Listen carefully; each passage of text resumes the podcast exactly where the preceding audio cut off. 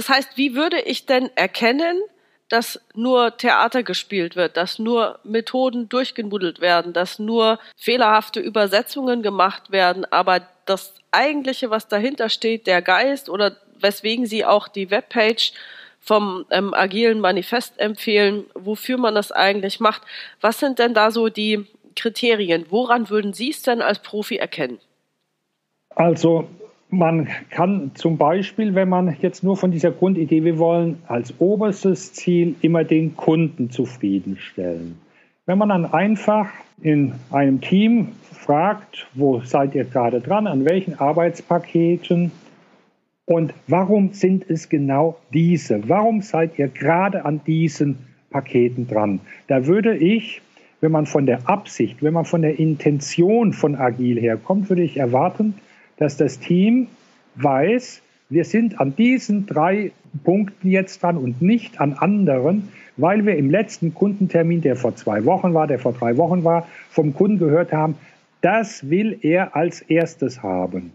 Ich würde da sozusagen so eine Antwort erwarten, woraus ich entnehmen kann, die Entwickler haben ihre Prioritäten aufgrund der Kundenwünsche getroffen. Wenn die mir so sagen würden, ja, das steht jetzt halt für diesen Monat in unserem Plan. Wir wissen zwar auch nicht genau, wie das insgesamt in das Produkt integriert wird, aber der Plan ist es. Oder wir machen es, weil letztens der Lenkungsgeist beschlossen hat, das ist jetzt unsere Strategie. Dann ist das vielleicht ein Baustein, wo ich erstmal, ich sage mal, Fragezeichen dran. Okay, habe. oder auch so Sachen, ja, unser Chef hat uns gesagt, wir sollen das jetzt machen. Ja. Und, und dann wäre ja nochmal die Rückfrage, ja, äh, wie kommt er denn da drauf? Ja, keine Ahnung, ich gehe davon aus, der wird schon mit dem Kunden gesprochen haben. Dann hätte ich ja auch das Problem, dass eigentlich die Entwickler den direkten Kundenkontakt haben müssen, damit man dieses stille Postproblem nicht hat, oder? Absolut. Einerseits bräuchten die oder äh, müssten die Entwickler selber den direkten Kundenkontakt haben und ich komme dann gleich noch ein bisschen genauer drauf. Und zweitens, wenn die Entwickler davon sprechen, ja, der Chef hat uns halt gesagt, weil der Chef hat vom Kunden gehört, das wäre das Wichtigste. Das ist ein ganz eklatanter Verstoß gegen dieses Grundprinzip von diesen selbstorganisierten Teams in dem Agilen Manifest, ich hatte ja schon gesagt, in diesem kleinen Dokument, was die Stimmung so beschreibt, da wird von Vertrauen und Respect for each other geredet. Das wird dann später bei Scrum konkretisiert, dieses äh, Weiche.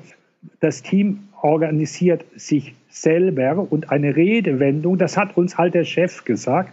Das ist für mich noch eine, ich sage mal, eher vom Taylorismus her geprägte Haltung. Und außerdem gibt es in dem Vorgehensmodell Scrum, was ja versucht, die agilen Werte äh, handhabbar zu machen für mein Projekt, gibt es ja die Rolle des Kundenvertreters, die heißt einfach Product Owner. Ich würde erwarten, dass einfach in den Antworten der Teams dann rauskommt, wir haben mit dem Product Owner gesprochen. Und zwar Scrum sieht wirklich konkret nach jedem Sprint oder zu Beginn von jedem Sprint eine direkte Kommunikation, ein direktes Treffen zwischen Entwicklungsteam und dem Product Owner vor. Und ich würde einfach erwarten über solche ganz einfachen Fragen, warum sitzt ihr denn gerade an diesen drei Stories? Warum sind es nicht andere? Dass sie dann einfach in ihren Antworten einiges durchblicken lassen von dem, was dann so eher als Werte von Agil oder dann auch später als Werte von Scrum in der Literatur beschrieben wird. Und dementsprechend denke ich, ist es ganz, ganz wichtig, um jetzt wieder auf die Revision zu kommen, dass auch Revisoren, wenn sie sich auf die Prüfung von agilen Projekten, Schrägstrich von äh, Scrum-Projekten äh, fokussieren möchten, dass sie selber zumindest mal so eine Grundlagenausbildung gemacht haben. Da gibt es so ein paar oder einen ganz grundlegenden Kurs, nein, den gibt es in zwei Varianten. Das ist einerseits der Certified Scrum Master, der andere offizielle Kurs heißt äh, Certified Product Owner. Das sind so Grundlagenkurse. Und da muss ich eigentlich sagen, da gibt es in der Bundesrepublik gibt es viele Trainer dafür. Und was eigentlich diese ganze Trainerwelt vereinigt, es wird immer gesagt oder es kommt immer rüber, es ist mindestens so sehr eine Frage der Haltung, mindestens so sehr eine Frage der Kultur, wie dass es eine methodische Sache ist. Also ich kann das nur empfehlen, nicht nur sich anlesen mal in der Literatur, sondern wirklich mal so einen Grundlagenkurs machen, wo man einfach so diesen anderen Flair mal mitkriegt, wie da eigentlich diese Werte sich widerspiegeln sollten, einfach im täglichen Miteinander. Ich glaube auch, dass das Prüfen an sich, wenn man, also wenn man jetzt in seinem Herzen Revisor ist, ist, glaube ich, das Prüfen an sich nicht so das Thema. Ich glaube, die Frage ist wirklich, was hat man in der Vergangenheit geprüft? Wo kommt man her? Und hat man für sich selber schon Prüfungstechniken entwickelt in ungewissen Zuständen, würde ich mal sagen. Also wenn ich jetzt als Prüfer viel Schwarz-Weiß Prüfungen gemacht habe, normative. Prüfungen, mhm. es gibt irgendeine Vorschrift, die lässt wenig Interpretationsspielraum, und ich muss sie eins zu eins umsetzen, dann ist es so eine, so eine Abhakprüfung, die ist schwarz-weiß, die geht relativ schnell, da gibt's relativ wenig Diskussionen. Was weiß ich, zweite Unterschrift fehlt oder sowas, ist relativ simpel. Es gibt aber auch andere Prüfungen, die eben eher in so einem komplexen Umfeld spielen. Vielleicht, wenn man schon Projekte begleitet hat, die vielleicht eher ähm, Eigenentwicklungen waren, wo man auch nicht so genau wusste, wie es geht, auch wenn es vielleicht noch nach dem Wasserfallmodell waren. Oder wenn man eben interessantere Fragestellungen prüft, wie Risikokultur oder wie läuft denn die Zusammenarbeit zwischen verschiedenen Einheiten. Da muss man eben schon viel, sagen wir mal, kommunikativer vorgehen und sich mehr an, an dieses Thema rantasten. Und ich glaube, wenn man da schon viel Erfahrung und viel Hintergrund hat, kann ich mir vorstellen, dass dann auch es viel einfacher sein wird, agile Projekte zu prüfen, egal welche Methode dann da genutzt wird. Ich kann Ihnen da nur zustimmen, dass auch gerade mit der Erfahrung und dann, was auch hilft, das ist so eine Erkenntnis, die ich zunächst im CMMI-Umfeld gewonnen habe und ich beschäftige mich ja auch im Bereich IT-Governance viel mit Covid. Wenn man die verschiedenen Versionen dieser Modelle verfolgt, insbesondere bei Covid lässt sich das sehr schön darstellen, ab Covid 5, inzwischen haben wir ja Covid 2019, aber in Covid 5 haben die ja an einigen Stellen da, wo die dann ihren Überblick geben über die ganzen Referenzprozesse, sagen die, wenn ihr das umsetzen wollt, liebe Firmen, zum Beispiel Projektportfoliosteuerung, ihr müsst zum Schluss Folgendes erreichen, nämlich äh, einen Zweck oder eine Absicht. Ihr, möcht, ihr solltet das umsetzen, damit ihr selber einen Überblick kriegt über eure Projekte und in welchem geschäftlichen Nutzen die oder nach welchem geschäftlichen Nutzen die zu priorisieren sind. Wie die einzelnen Schritte dazu aussehen, wie die Bewertungsformulare dazu aussehen, das müsst ihr für euch wissen. Wir können und wir wollen, wir als Referenzmodell, euch nur den Sinn und Zweck sagen. Und so ähnlich denke ich, auf dieses Abstraktionsniveau muss auch eine Revision kommen, um von dieser Schwarz-Weiß-Denke auch wegzukommen. Wenn im Buch drin steht, arbeite mit dem Kunden zusammen, wenn Sie nur naiv fragen, arbeitet ihr denn mit dem Kunden zusammen? Natürlich kriegen Sie ein Ja und fertig ist die Sache in welcher Weise arbeitet ihr da zusammen? Und jetzt kommt vor allem etwas, wenn es heißt, arbeite mit dem Kunden zusammen. Welche Schlüsse ergeben sich daraus? Welche Konsequenzen ergeben sich daraus? Das ist positiv gefragt. Dann müssen die Projekte sagen, ja, wir machen das einerseits am Anfang, um die Anforderungen zu klären. Wir machen es am Ende, um die Akzeptanz zu kriegen. Ja, wie lange dauert denn das Treffen? So und so lange seid ihr denn da äh, zufrieden, dass man eher in so ein Gespräch kommt. Und für die eine Organisation wird es in einer Art gelebt, der Kontakt zum Kunden, in der anderen Organisation auf eine andere Weise. Und ja, das sind so grundlegende Erfahrungen, die ich gemacht habe. Ja, und das setzt, wie Sie auch sagen, schon auch eine eigene Erfahrung oder Einfühlungsvermögen des Revisors voraus und auch da vielleicht eine Souveränität, so Fragen, bindet ihr den Kunden ein? Das kann man auf einer oberflächlichen Ebene mit Ja oder Nein beantworten. Aber dahinter steckt ja was Wichtiges. Das macht man ja nicht als Selbstzweck. Dass man eher versucht, den Zweck rauszukriegen. Und also in Erfahrung zu bringen, ob der Zweck, der hinter dieser Vorschrift steht, ob der erreicht wird. Und das kann man eigentlich durchdeklinieren an ganz vielen Stellen. Ich nenne jetzt nur noch eins, weil das ja auch sehr, sehr wichtig ist. Wir wollen ja zum Schluss, dass die Software gewisse Qualitätseigenschaften erfüllt. Und da gibt es dann, äh, also einerseits als Informatiker würde ich sagen, Software muss getestet werden. Ja, aber testen kann ich nicht, ohne zu wissen, was ich testen soll. Und das kann mir der Kunde am besten sagen. Oder ich muss für gewisse regulatorische Sachen das von Vorschriften ableiten. Jedenfalls, ich brauche eine Spezifikation. Diese Spezifikation hat in der Scrum-Welt auch wieder einen gewissen Namen, ein Akzeptanzkriterium. Dass Sie einfach mal fragen, nicht nur, habt ihr Akzeptanzkriterien ja oder nein, sondern dass Sie einfach sagen, einfach danach fragen, sind die aus Ihrer Sicht ausreichend? Wie schätzen Sie das ein? Und auch da, ich plädiere beinahe dafür, Revision muss in gewisser Weise da auch agiler werden. Sie müssen dann als Revisor, wenn Sie so eine Frage stellen, auf verschiedene Antworten gefasst sein und sozusagen wirklich den Gesprächsprozess, egal wie die Antwort lautet, eben dann halt entsprechend steuern. Ich, und, ja, ich ja. glaube, wenn Sie vorhin gesagt haben, wird der Zweck erreicht. Das ist ja sehr, sehr systemisch gedacht. Welche Auswirkungen hat etwas und wird der Zweck erreicht? Und ich glaube, dass eben mit Hintergründen von systemischer Organisationsentwicklung man sehr, sehr gut aufgestellt ist, das zu prüfen. Weil was Sie auch gesagt haben, Ja, Nein-Fragen, also geschlossene Fragen, sind ganz schlecht. Macht ihr das? Ja. Ähm, redet ihr mit dem Kunden? Ja. So. Ich glaube, der Trend muss immer sein, gerade bei solchen Prüfungen, gerade bei Prüfungen, die nicht normativ sind, offene Fragen zu stellen und dann zu sagen, Mensch, sag mal, wie macht ihr das eigentlich, dass ihr den Kunden zufriedenstellt? Erzählen Sie mal.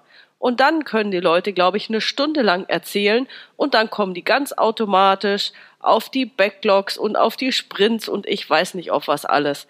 Und deswegen glaube ich immer, dass man für diese agilen Projekte auch eine agile Fragetechnik braucht, wenn man sie so nennen kann, oder beziehungsweise eine systemische Fragetechnik. Nach den Auswirkungen fragen, nach dem Zweck, nach den Mustern des Gelingens, vielleicht auch nach den Mustern des Scheiterns. Wenn's, oder wie könnte man es denn dann noch schlechter machen? Und dann denken die Leute nach und das ist jetzt auch meine These dazu. Ich glaube, dass der wahnsinnige Vorteil einer Revisionsprüfung von agilen Projekten darin liegen kann, dass die Leute durch solche Fragen noch viel besser ins Nachdenken kommen und nochmal denken, hm, wie könnte ich es denn schlechter machen? Oder, hm, was hat denn eigentlich in der Vergangenheit geklappt? Kann ich das wieder tun? Kann man das vielleicht systematisieren? Kann man diese Haltung irgendwie einbauen? Und da kriegt man wunderbare Prüfungsfeststellungen. Und auch wenn sich das jetzt am Anfang alles so vage anhört und ja und Ai Tai Tai und die Haltung und die Werte und die Wertschätzung, glaube ich, dass man, wenn man in dieser Richtung startet, dass man am Ende dann knallhart auf Fakten kommt, dass man knallhart die Dokumentation sehen kann, dass man tatsächlich harte Unterlagen hat, Dokumente, Protokolle, Verträge, was weiß ich, um dann zu sagen, ja, das ist wirklich, ich habe auch einen Beleg dafür, das war jetzt nicht nur wischiwaschi Gespräch, sondern da war wirklich, da war wirklich was dahinter. Und es gibt dann auch Belege. Von daher finde ich, sollten Revisoren keine Angst haben, mit einer sehr offenen Frage in sowas reinzugehen. Das verbindet sich eigentlich wunderbar mit meinem nächsten Gedanken jetzt. Ich hatte ja schon dafür geworben, dass Revisoren unbedingt eine Grundlagenausbildung einfach in der Methodik von Scrum brauchen, wenn das Scrum das Vorgehensmodell ist. Es gibt auch Skalierungsansätze, das SAFe-Modell als Beispiel. Jedenfalls, wenn Sie in solchen Schulungen dann sind, da werden Sie zum Beispiel die Rollen, die es da gibt, den Product Owner, das Scrum-Team, den Scrum Master kennenlernen. Sie werden gewisse Artefakte kennenlernen für die Planung, das insbesondere Product Backlog und das Sprint Backlog und dann für die Sache mit dem ganzen Test, mit der Qualität gibt es das Dokument der Akzeptanzkriterien. Und was ich gelernt habe, das ist ja eher wieder eine normative Vorgabe eigentlich von so einem Vorgehensmodell, dass man das hernimmt und einfach in W-Fragen umformuliert. Wie habt ihr denn die Rolle des Scrum Masters bei euch jetzt umgesetzt? Wie lebt der Product Owner seine Aufgaben? Und das sind schon so öffnende Fragen. Und das geht dann, wie Sie sagen, zu was sehr Handfestem. Gerade Softwarequalität, Akzeptanzkriterien, äh, der Begriff, den finde ich schon so gut. Das sind ja die Kriterien, anhand derer der Kunde hinterher entscheiden wird, ob er das Produkt akzeptiert oder nicht. Wie heißt das im kommerziellen Sinne? Die Akzeptanz, da geht es um die Abnahme. Das heißt, das sind die Kriterien, die der Kunde bei der Auftragserteilung schon benennen muss, anhand welcher Kriterien ist er bereit, das hinterher zu akzeptieren. Dass man dann einfach fragt, ja, wie, wie berücksichtigt ihr denn im Laufe der Entwicklung die Akzeptanzkriterien? Und dann habe ich schon oft erlebt, dann sagen die, oh, das ist ein Fass ohne Boden. Wir laufen ständig dem Kunden hinterher. Der äh, will sich nicht äußern zu den Akzeptanzkriterien. Das ist für uns eine Fahrt im Nebel eigentlich. Wir versuchen unser Bestes, aber der Kunde, der liefert die nicht. Oder die sagen umgekehrt, der positive Fall, gute Frage, dass Sie danach fragen. Für uns ist es schon selbstverständlich. Wir haben unsere Kunden schon so weit gebracht, die wissen selber, die Kunden, sie müssen von der Fachlichkeit her zumindest sagen, was die Akzeptanzkriterien sind. Und wir setzen es dann um, wenn wir an Unit-Tests denken, in eine ganze Suite von funktionalen Tests. Wir leiten daraus die nicht funktionalen Kriterien ab. Und je nachdem entwickelt sich dann der Dialog und gerade auch, was Sie sagen, das schätze ich auch so an dieser Vorgehensweise. Ich lasse mich als Revisor einerseits leiten, einfach von dem, ich sage mal, Normenwerk, zum Beispiel Scrum. Ich lasse mich leiten von diesen agilen Prinzipien. Ich komme darüber ins Gespräch mit dem Entwicklungsteam. Ich kann auch mit Vorgesetzten des Entwicklungsteams darüber ins Gespräch kommen. Im guten Falle kann man es hinterher mehr oder weniger abhaken. Im schlechteren Falle lernen alle Beteiligten daraus. Ach, das ist ja interessant, dass Sie diese Frage stellen. Ich verstehe jetzt, weil der Kunde sich so schwer tut mit Akzeptanzkriterien, das wirkt sich ja auch bei uns hemmend aus. Wir tappen da auch im Dunkeln und wir müssen es hinterher ausbaden, dass wir uns hinterher bei der Abnahme immer so lange streiten. Ist es nun erfüllt oder nicht? Das ist eigentlich eine gute Idee. Wir sollten mal mit dem Kunden darüber reden, ob er das uns nicht schon früher sagen kann. Und genau darum geht es, glaube ich, auch in einer modernen Revision. Das ist fast schon so was wie so eine Rolle als Coach, als Berater oder so, einfach Denkanstöße zu geben, aber eben nur den Denkanstoß, die Organisation selber, das Entwicklungsteam selber, die Entwickler selber, die müssen das dann auch aufgreifen. Die müssen zum Schluss die Antworten für sich finden. Wir geben die Anstöße. Ja, ich muss da vielleicht noch mal kurz was klarstellen für die Zuhörer, weil ja immer gesagt wird, ja, prüfen wir jetzt oder beraten wir. Ich glaube, die Revision berät nicht, wenn es um eine Fachberatung geht. Wenn Leute sagen, hey, Frau Puhani, so und so, das und das, was soll ich jetzt machen? Konkrete Handlungen, was soll ich tun? Da bereit eine Revision nicht und sollte auch die Finger davon lassen. Fachliche Beratung ist nicht innerhalb von einer Prüfung zu tun. Da kann man höchstens sagen, was schlagen Sie denn vor? Welche drei Varianten gibt's denn? Was haben die denn für Vor- und Nachteile? Erzählen Sie mir doch mal. Und dann reden sich die Leute sowieso dahin zur Lösung und haben sie vielleicht nur noch ein politisches Problem, es den entsprechenden Leuten klarzumachen, was denn jetzt wirklich besser wäre. Umgekehrt kann eine Prüfung auch einen sehr starken beratenden Charakter haben und es bleibt trotzdem eine Prüfung. Nämlich genau dann, wenn es bei dieser Prüfung um die klaren Fakten geht, die, die da eben sind und die Beratung sich eher darauf bezieht, Fragen zu stellen. Wie macht ihr das? Wie stellt ihr den Kundennutzen denn sicher? Also woher wisst ihr denn, dass der Kunde hinterher zufrieden ist? Und ja, weil der Kunde es dann abnimmt. Ja, woran wisst ihr denn? Welche Kriterien hat denn der Kunde, dass er es abnimmt? Und das ist etwas, wo die Leute eben sehr gut drüber nachdenken. Da klopfen sie sozusagen in ihrer Prüfung die Rahmenbedingungen ab, die es gibt und setzen sozusagen Leitplanken, dass schon mal klar ist, ja, eine Abnahme muss es geben. Ja, der Kunde muss zufrieden sein.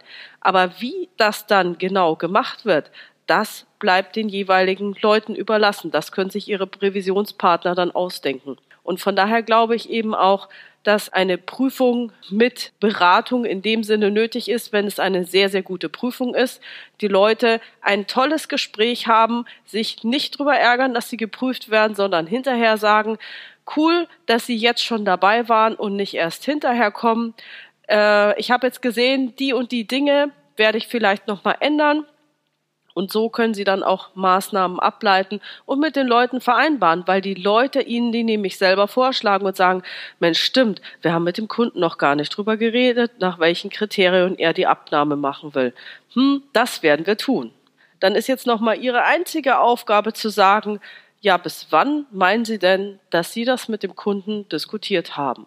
Oh, und dann sagt er vielleicht, äh, in 14 Tagen kommt er nochmal und dann können Sie sagen, ach wunderbar, dann würde ich mir das gleiche nochmal festhalten, dass Sie innerhalb des nächsten Monats äh, harte Abnahmekriterien mit dem Kunden vereinbaren.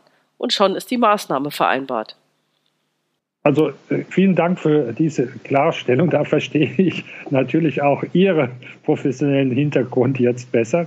Ja, diese Gratwanderung zwischen Beratung und so, das war von mir auch wirklich so gemeint, wenn Sie so wollen, eher auf einer Prozessebene, nicht auf einer inhaltlichen ja. äh, Ebene. Und auf der auf prozessualen Ebene beraten wir ja immer.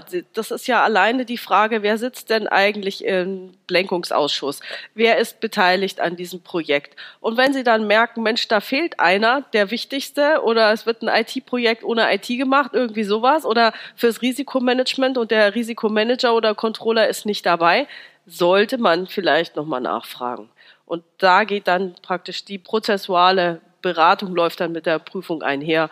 Und da finde ich auch, ist die Revision weiterhin deutlich unabhängig und kommt nicht in eine Abhängigkeit nach dem Motto, dann kann ich es ja später nicht mehr prüfen. Ja, also von daher denke ich, dass die Revision agiler Projekte oder wie kann die interne Revision agile Projekte am Beispiel von Scrum prüfen, das mit der Kommunikation generell und zwar in so einer ja, Sie sagen systemisch, ich sage mal vielleicht in so einer frageorientierten Grundhaltung. Das ist ganz wichtig. Und das Zweite, was mir da schon sehr wichtig ist, auch dann nochmal das Plädoyer, ohne Grundlagenausbildung der Revisoren in agilen Methoden wird es nicht gehen. Das, denke ich, kommt dazu, weil das gibt Ihnen im Kopf, ich sage mal, das Grundraster, wonach Sie jeweils fragen müssen. Mhm. Also ich, ich denke auch, dass man die, die fachliche Sicherheit im Sinne der, was will Scrum eigentlich und wie funktioniert Scrum, das braucht man, denke ich, auf alle Fälle. Ob man jetzt ein Seminar macht oder Bücher liest, weiß ich jetzt nicht. Oder muss jeder für sich selber wissen, wie er besser klarkommt oder wann die Prüfung ansteht und wann das Seminar angeboten wird. Ich denke, da muss man sich natürlich auch einarbeiten. Aber wie gesagt, damit es nicht nur Scrum-Theater oder agiles Theater wird, glaube ich, muss man wirklich nochmal eine Ebene tiefer reingehen und darf sich jetzt nicht von den Artefakten täuschen lassen, die da produziert werden. Genauso wie wir es eben auch bei anderen Prüfungen kennen. Wenn viel dokumentiert und belegt wird, so, was wollen Sie denn? Ich habe doch viel zusammengeschrieben, also bin ich fertig. Wenn halt inhaltlich das alles Mist ist oder nicht dazu passt mhm. oder wie gesagt den Zweck nicht erfüllt, bringt's halt auch nichts. Da kann man noch so viel zusammenschreiben. So, haben wir denn jetzt alle Ihre Kernpunkte schon abgedeckt, worauf eine Revision achten soll, wenn sie agile Projekte oder Scrum-Projekte prüft? Ich denke, gerade dieser Frageansatz ist eine Kernidee gewesen. Dann, ich glaube, einfach der bildliche Ausdruck Fassade einerseits, gelebte Realität andererseits, dass da einen großen Unterschied gibt. Und der macht gerade bei Agil einen wirklichen Unterschied, weil das Methodische, das ist schnell erklärt, das ist schnell verstanden bei Agil. Da gibt es da viel komplexere Vorgehensmodelle, äh, Rational Unified Process V-Modell oder so, die ja über viele hunderte von Seiten dann gehen, wenn man sie drucken würde. Dann Scrum, auch da, äh, wie gesagt, gibt es diese Unterscheidung und lieber oder lassen Sie sich auf die Realität ein. Das ist mir da ganz, ganz wichtig und ich glaube, da sind wir ganz gut schon jetzt mal so durch die Grundidee oder durch, ja, ja ich glaube, wir haben das gut hingekriegt, aus meiner Sicht sind wichtige Botschaften rübergekommen. Interne Revision agiler Projekte. Das ist überhaupt nichts Beliebiges, sondern steckt auch sehr viel Disziplin und sehr viel Methodik dahinter, aber Methodik nicht zum Selbstzweck. Hm. Ich würde vielleicht noch mal gerne auf einen Punkt zurückkommen, weil man ja, wir haben ja am Anfang gesagt, ja, die Zusammenarbeit und Wertschätzung und dieses ganze Weiche. Ja. Ich habe so die These, dass das gar nichts mit Ai Tai Tai zu tun hat, was die da machen. Weil so wie sie es gesagt haben, da steckt sehr viel Disziplin dahinter. Und also ich habe jetzt da keine Scrum-Ausbildung oder sonst was gemacht, aber wie ich es verstehe, sind ja bestimmte Kontrollen, die sonst vielleicht die Führungskraft übernommen hätte, werden ja jetzt durch das Team gemacht, dass man sich dann regelmäßig zusammensetzt und jeder sagt, hey, das muss ich, das steht an, ich bin so und so weit gekommen, hier bin ich nicht weitergekommen, da geht's jetzt weiter. Da ist ja sehr viel Kontrolle über das Team drin.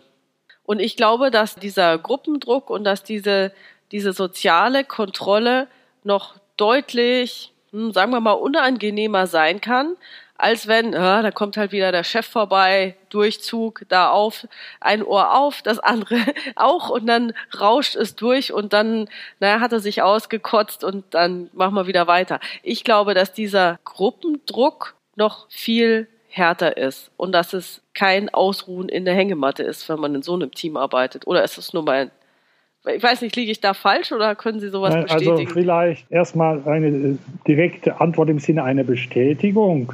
Ich habe Einblicke haben können in einen größeren deutschen DAX-Konzern, der auch im IT-Bereich vor vielleicht jetzt schon zehn Jahren äh, sehr prominent Scrum eingeführt hat. Und ein weiteres Grundprinzip, wir haben nicht so sehr darüber gesprochen, das ist einfach Transparenz. Transparenz über den Arbeitsfortschritt, Transparenz auch im Sinne von, ich sage wirklich, wenn ich eine Aufgabe gerade nicht hinkriege, ich kann es auch angstfrei sagen, dass ich da gerade ein Problem habe und dann soll jemand anderes einspringen. Und gerade diese Transparenz äh, spiegelt sich auch wieder in was ganz Wichtigem, was jedes agile Team, was jedes Scrum-Team lebt.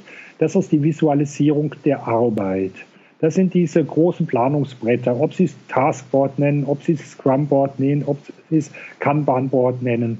Da wird ja sofort erstmal Ihr ganzer Arbeitsvorrat sichtbar, da wird auch Ihr Arbeitsfluss sichtbar und es werden auch zum Beispiel äh, im Team dann leistungsstärkere und leistungsschwächere Mitglieder sehr schnell vom Team identifiziert, wenn die das nicht sowieso über den Flurfunk schon wissen. Also insofern äh, kann ich Ihnen da uneingeschränkt äh, recht äh, geben. Und ich glaube, das ist nicht ganz zufällig, wenn man mal anguckt, wer dieses agile Manifest veröffentlicht hat. Das sind natürlich sehr erfahrene, auch sehr leistungsstarke, auch sehr führungsstarke, kommunikationsstarke Persönlichkeiten. Das ist was ganz Wichtiges. Persönliche Reife spielt eine große Rolle, aber auch einfach doch so ein Gruppenzwang, Leistung zu erbringen. Auf jeden Fall. Und auch da wieder vielleicht zu dem Begriff Scrum. Scrum wird ja immer wieder hergeleitet und das kommt schon in dem ursprünglichen Artikel von Nonaka und Takeuchi vor. Die vergleichen zum ersten Mal die Arbeitsweise von solchen Innovationsteams mit einem Scrum-Team. Wenn Sie, das kommt offensichtlich aus dem Rugby, wenn Sie in so einer Mannschaftssportart antreten, und es geht genauso in einer Basketballmannschaft oder so, Sie können nur als ganze Mannschaft entweder gewinnen oder verlieren. Es gibt nie ein Ergebnis. Fußballverein A hat zwar verloren, aber der Spieler B gehört zu den Gewinnern. Das gibt es nicht. Als Fußballmannschaft, als Basketballmannschaft, es gewinnt die Mannschaft oder es gewinnt gar niemand. Und ähm, das übt natürlich auf jeden Einzelnen einerseits einen individuellen Druck aus, aber auch der Gruppendruck dann. Und wenn Sie dann, und das ist auch so eine Grundhaltung in so einer Mannschaftssportart, Sie sind hinten irgendwie eingesetzt, jetzt beim Fußball in der Verteidigung als Schutz noch für Ihren eigenen Torwart.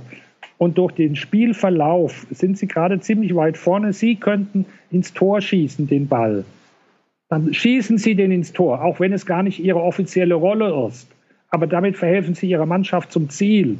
Das ist ja genau das, was die Agilität will. nicht sich ausruhen auf einer formalen Rollenbeschreibung, aber Stürmer ist jemand anderes, sondern, und da sind wir wieder bei der äh, Window of Opportunity, da haben sie eine Sekunde oder zwei Sekunden Zeit. Alle erwarten, dass sie das Tor schießen. Und für den Moment, sie werden zwar individuell hochgejubelt, aber insgesamt hat die Mannschaft gewonnen. Also ich glaube, in meinen wenigen Sätzen äh, der Antwort steckt schon wieder so viel an Hintergründigem drin. Und das mit dieser Leistung, ja, da kann ich vielleicht noch aus meiner eigenen Erfahrung äh, auch eine Erfahrung äh, äh, wiedergeben von der Hochschule. Wir sind zurzeit dabei, so in den mittleren Semestern im Bachelorstudium natürlich unseren Studierenden auch agile Arbeitsweisen oder die Scrum-Methode konkret vorzustellen. Was wir immer wieder feststellen, was da bei denen hängen bleibt, ist unter anderem, dass man sich täglich als Team kurz trifft. Gibt es drei typische Fragen. Was habe ich gestern oder seit dem letzten Mal gemacht? Was habe ich vor heute zu tun? Was behindert mich? Sind diese typischen drei Fragen. Die erleben das so als eine Pflichtübung und haben dann häufig nicht den Mut, zum Beispiel echt die Probleme, an denen es hakt, anzusprechen. Das haben wir ein oder zwei Semester so probiert und dann am Ende kurz vor der Abgabe des gesamten Softwareprojekts wurde es nicht besser oder der Erfolg war nicht besser als früher bei klassischen Vorgehensweisen. Und dann haben wir das mal für uns reflektiert. Es wird ja so schön gesagt in Scrum, man darf sich selbst organisieren, aber das hat eine unheimliche Selbstdisziplin auf der einen Seite noch als Konsequenz. Damit Selbstorganisation klappt, brauchst du unheimliche Selbstdisziplin und ich glaube auch eine unheimliche Professionalität jedes Einzelnen. Professionalität zumindest im Fachlichen. Das kann man sich auch vorstellen beim Fußballspiel. Äh, da können Sie nicht lange dann ähm, noch Fußballtechnik üben. Sie müssen einfach auf einem unheimlich hohen Niveau performen können. Und das ist auch so eine Erfahrung von mir erstmal aus den Studentenkreisen. Wir haben deshalb das Methodische von Agil wieder eher zurückgefahren. Wir bauen es jetzt, ich sage mal, unterschwellig ein, so agile Elemente. Äh, und führen es erst ganz am Ende des Semesters sozusagen auf die methodische Reflexion hin. Jedenfalls, das, was Sie da so mit dem Leistungsdruck angesprochen haben, ja, ich glaube, der ist äh, auf jeden Fall da, gerade wenn man es richtig lebt. Weil es geht um den Erfolg des Teams. Das Team kann nur als Team gewinnen. Und da muss jeder grundsätzlich mit seinem, oder muss fachlich schon mal einfach Leistung bringen können. Das ist kein Thema, wo man unter dem agilen Deckmantel überhaupt erstmals fachliche üben kann. Okay, was für ein tolles Schlusswort. Also alle Revisoren, bitte prüfen Sie agile Projekte genauso wie wenn Sie Ihren Lieblingsverein beim Fußball prüfen würden. Weil keine formalen Rollen, kein Hin- und Hergeschiebe der Bälle, keine Konzentration ob auf die Rollenausübung. Ich meine, der Neuer geht ja auch bis zum Mittelkreis vor. Also nochmal genau daran denken, wie spielt, spielen die richtig gut Fußball und genauso mit der Haltung kann man, glaube ich, auch agile Projekte gut prüfen. Einverstanden? Da kann ich nur sagen, das ist ein ganz toller Abschluss. Ich danke Ihnen und wünsche Ihnen auch viel Erfolg dann bei der Prüfung agiler Projekte. Vielen, vielen Dank. Äh, das werden wir haben. Vielleicht noch ganz kurz, falls jemand neugierig geworden ist, äh, mit Ihnen in Kontakt treten möchte, wo findet man Sie denn am besten und wie kann man Sie kontaktieren? Das ist eigentlich heutzutage ganz einfach. Ich bin an der Hochschule Darmstadt im Fachbereich Informatik und ich äh, heiße ja Urs. Also ich heiße Urs Andelfinger und dementsprechend ist meine E-Mail-Adresse urs.andelfinger at h-da.de